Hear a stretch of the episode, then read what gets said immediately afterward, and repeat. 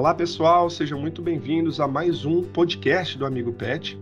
Meu nome é Guilherme Colares e hoje estamos recebendo aqui a nossa queridíssima médica veterinária, Maria Amâncio, para falar de uma doença que talvez você que é mamãe ou papai de pet já tenha ouvido falar bastante ou até infelizmente, né, perdido algum animalzinho aí por conta dela, que é popularmente chamada de doença do carrapato ou erliquiose canina. Nessa edição do Amigo Pet, você vai ficar por dentro dos perigos da erliquiose canina e quais cuidados você, tutor pet, deve ter com o seu animal. Ô Mari, seja muito bem-vinda, obrigado pela sua participação e queria já começar com uma perguntinha, tá? É, essas elevadas temperaturas do verão, mas esse grande volume de chuvas, isso tudo faz com que a gente deva tomar mais cuidado com a saúde e bem-estar dos nossos pets? Oi, Gui. Obrigada primeiro pela oportunidade de estar aqui compartilhando né, esse conteúdo. Realmente ele é muito importante para as mamães e papais de pets. É um assunto bastante delicado, mas como todo assunto delicado, a gente tem que realmente compartilhar informações, né? Egg. As mudanças climáticas, elas favorecem a reprodução e a eclosão de ovos de ectoparasitas, né? Como das pulgas e carrapatos, né? E isso aumenta as situações de exposição dos animais de companhia, né? Como os cães e os gatos também, né? Aos parasitas, assim como aos vermes também, né? Por conta do contato desses pets de passeio. Então, muitas vezes esses pets eles estão passeando mais, eles têm contato inclusive com a grama, né, que muitas vezes é onde esses ectoparasitos estão mais presentes, porque eles estão mais presentes no ambiente. E a erliquiose, ela é uma das principais doenças infecto-contagiosas e uma das principais que aparecem justamente no período do verão sendo que a principal espécie que acomete são os cães e é a Ehrlichia canis que é uma bactéria que é transmitida por meio da picada da, do carrapato, né? E afeta a célula sanguínea dos pets. Hum, perfeito, perfeito, Mari. É, você poderia abordar um pouquinho mais sobre essa forma de transmissão aí para o pessoal que está em casa entender direitinho como que ela é transmitida para os cãezinhos?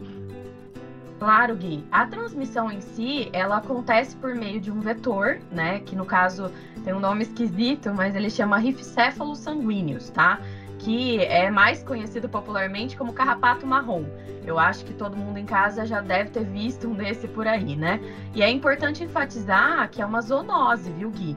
Isso quer dizer que pode passar para nós, seres humanos, também. Ou seja, a gente também pode ser picado, né, por esse carrapato e também podemos é, adquirir a erliquiose, tá? Uma outra forma de transmissão também pode ser a transfusão sanguínea nos pets, né? Que não é muito comum, mas pode acontecer é, de ter, assim, uh, algum caso ou outro, né? E é importante a gente sempre lembrar as mamães e papais de pet que não é necessário uma alta infestação de carrapato, né? Porque se a gente tiver esse animalzinho com um único carrapato que tiver infectado e esse carrapato infectado picar esse cão, ele já pode ser infectado com a erliquiose, com a doença do carrapato. E os cães infectados, eles podem desenvolver sinais clínicos ali de diversa intensidade, né? E apresentar esses sinais que dependendo da fase da doença ali que ele se encontra, né? Muito valiosas essas informações aí, Mari, principalmente se tratando de uma zoonose aí, para nós humanos também, né? A gente tem que ficar bem, bem esperto e tomar muito cuidado. É, agora, se tratando mais dos cães mesmo, que você comentou que é, a principal forma de, de, transmissão é para os cães, né? É, eu queria entender o que essa, essa doença apresenta algumas fases diferentes ou, ou é, é a mesma fase após transmissível, após transmitir para os cães, né, no caso, eles vão apresentar os mesmos sinais por um, pelo, por um tempo? Como que funciona, assim? Existem fases dessa doença? Como que, que o tutor vai conseguir identificar mais ou menos isso? Existe sim, Gui. Eu falo que às vezes a gente, né, o proprietário ele leva, né, o tutor ele leva no, no veterinário e muitas vezes é, são tantas informações que a gente acaba ficando um pouco confuso, né? E procuram-se informações é, em sites de busca, né? E aí acabam ficando mais confusos ainda. Mas elas são divididas em três fases, né? Que é a fase aguda, subclínica e a crônica. A erliquiose, ela ataca o sistema de defesa do cachorro, né? Que são os glóbulos brancos. A bactéria, ela induz o corpo do animal a destruir essas células de defesa, que são as plaquetas, né? Que são responsáveis pela coagulação do sangue e vai impedir que novas células sanguíneas, que são as hemácias, é, é, impede essa produção né, de novas células sanguíneas. Por isso que ela acaba sendo uma doença tão grave e por isso que ela acaba, infelizmente, como você já falou até lá no começo né, desse, desse podcast, é, levando tantos animais, né? Por isso que, infelizmente, alguns tutores já podem ter perdido alguns animaizinhos por isso. E nessas três fases, que acabam sendo bastante acentuadas, a gente tem a aguda, que tem alguns sintomas mais comuns, então, ali, como infecção, a febre, falta de apetite, a perda de peso. Tem a subclínica, que acaba não apresentando sintoma e pode durar ali anos, né, após a picada do carrapato. E pode ter, por fim, a fase crônica, que tem sintomas bastante parecidos com o da fase aguda, só que eles são sintomas mais graves e intensos. Então, são sintomas que às vezes já chegam a vômitos, a, a às vezes até a secreções nasoculares. Né? Então, a gente realmente precisa de um acompanhamento veterinário e lembrar que é o veterinário realmente que precisa diagnosticar isso, né? E muitas vezes a gente em casa às vezes tenta fazer um diagnóstico e isso não é o mais correto, né? Não buscar em, Google, né? Vamos levar ao veterinário de confiança para que a gente tenha certeza aí do melhor tratamento possível para o nosso amiguinho.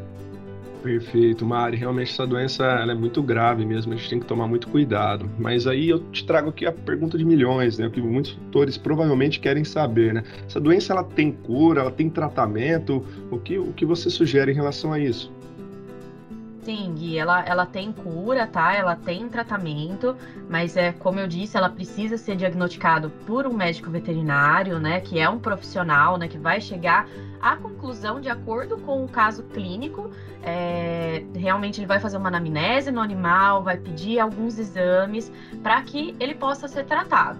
Né? O tratamento ele é feito à base de antibiótico-terapia, né? que geralmente é feito à base de doxiciclina, como aqui na Urufina a gente tem o doxifintabis, né? e nós também geralmente indicamos ah, o uso de suplementação complementar, como o Metacel, que a gente tem também dentro da nossa linha.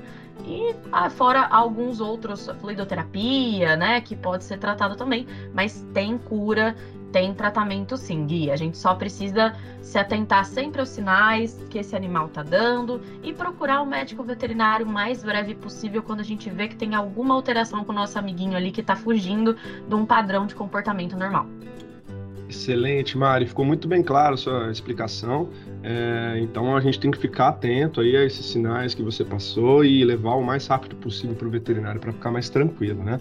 É, e queria também deixar aqui é, um espaço para você, né, dar uma dica final sobre essa doença, para quem está nos ouvindo, alguma recomendação que você sugira para os doutores, para os papais e mamães de pets que estejam em casa. Você consegue dar um recadinho para eles na parte final do nosso podcast?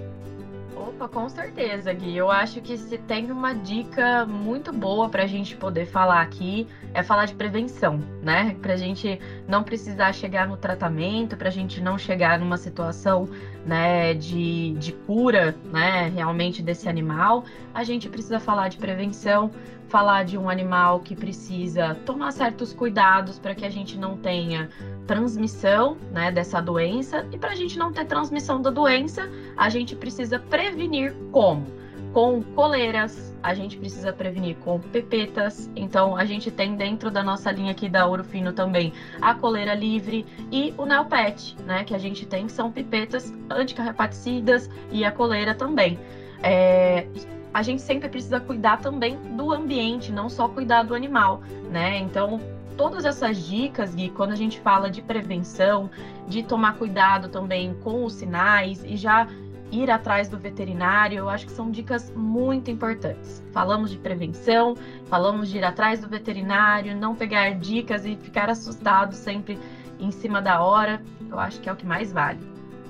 Muito, muito, muito bom, Mari.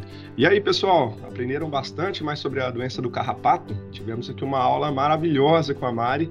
Sabemos que depois desse podcast, a atenção e prevenção deverá ser redobrada, hein? Obrigado por acompanharem até aqui com a gente. Aproveitem, sigam a, a Orofino Pet nas redes sociais e até o próximo podcast, galera. Valeu, tchau, tchau.